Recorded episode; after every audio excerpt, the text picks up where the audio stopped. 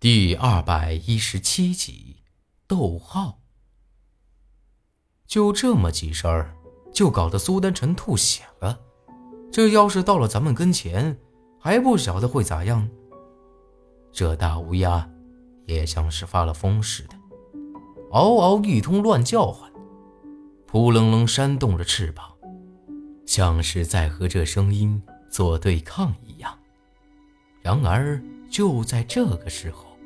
萧然也发出了一声嘶吼，一下子，整个山洞都变得极其阴冷起来，我都感觉像是站在冰洞之中一般。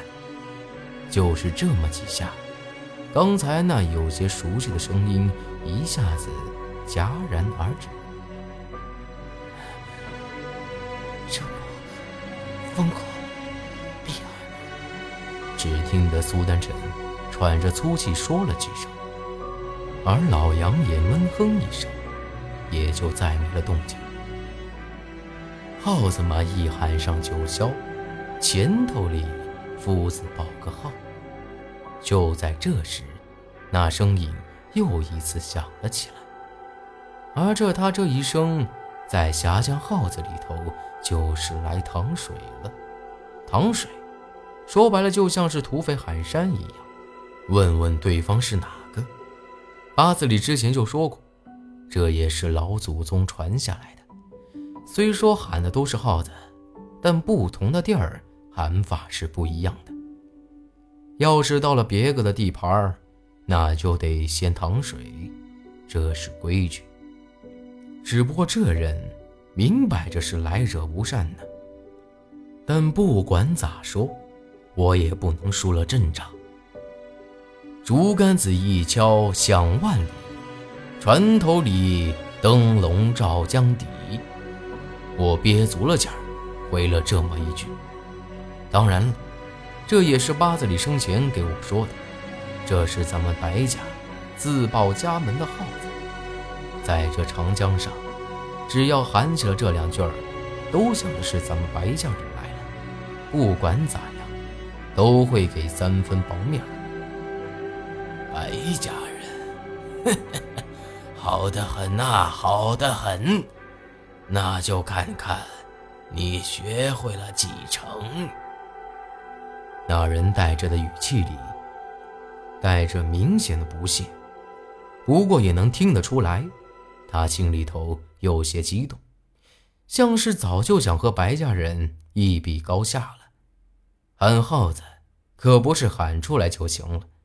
要的是底气，就像八字里之前一样，从他嘴里头喊出来的号子，就像一把把利剑，能把人穿个对穿过。而临江镇那么多人一起喊，也比不过八字里。而我现在面对这人，只怕比八字里还要厉害上几分。虽然我看不见，但这人少说也离咱们。有好几里水路，居然能发出如此浑厚的声音，可想而知，这得多大的气劲儿才能办得到呀！船过大三峡呀，鬼门开。高波长江水后，百鬼来。我心里头还在纳闷，对方到底是哪方高人？就听得他又喊了几嗓子。而这几嗓子不由得让我心里头直犯嘀咕。这几句号子，我再熟悉不过了。头一回听八字里喊的就是这么几句，只不过压根儿就不是这么喊的呀。明明就是百鬼阵，鬼门关，这人咋个会喊鬼门开？他这到底是啥意思？没等我反应过来。这大乌鸦又扑棱棱几声嘶叫，而紧接着，我就感觉到一阵阴风扑面而来。这股阴风和刚才萧然发怒的时候有些相似，只不过这次来得更加猛烈了。我都感觉到身子快被冻僵了一样。非但如此，我还能感觉得到，这股阴风中似乎还有成千上万只厉鬼。在朝着我扑了过来一样。鬼门开，百鬼来。猛然间，我的脑子里又想起了这两句号子来。仙人板板的，这人是想和我斗号啊！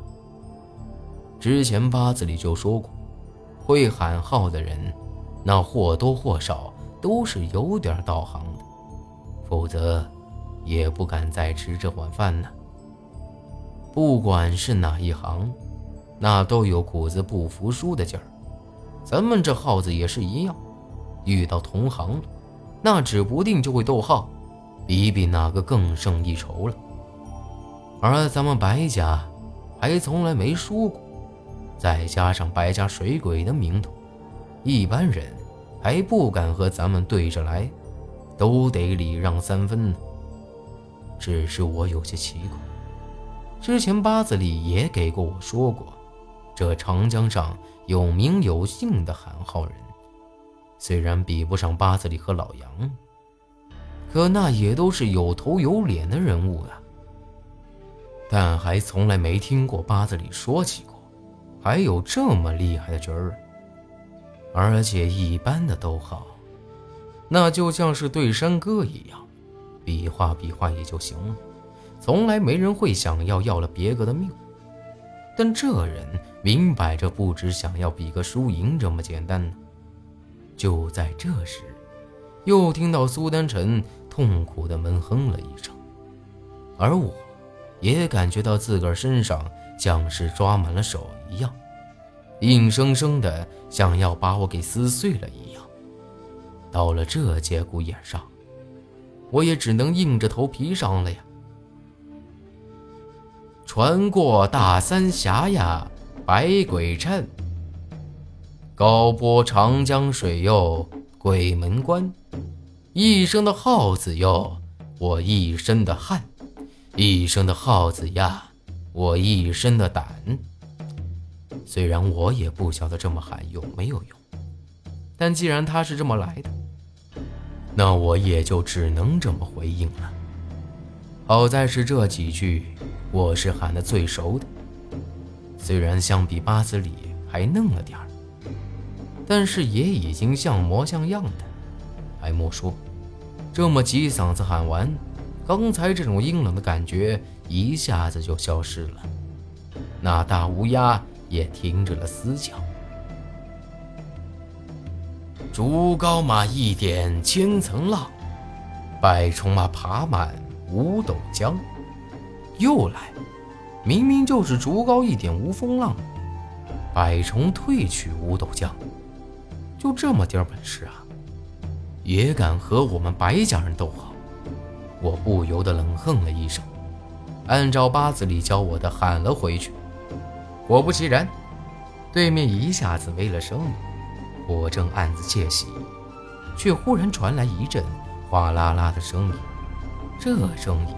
就像是发洪水的声音一样，而且离咱们是越来越近了。紧接着，我就闻到了一股子刺鼻的腥臭味，一股脑的往脑袋里头钻了。糟了，这是那些恶心的绿眼睛黑壳子虫过来了！长青哥，进水了！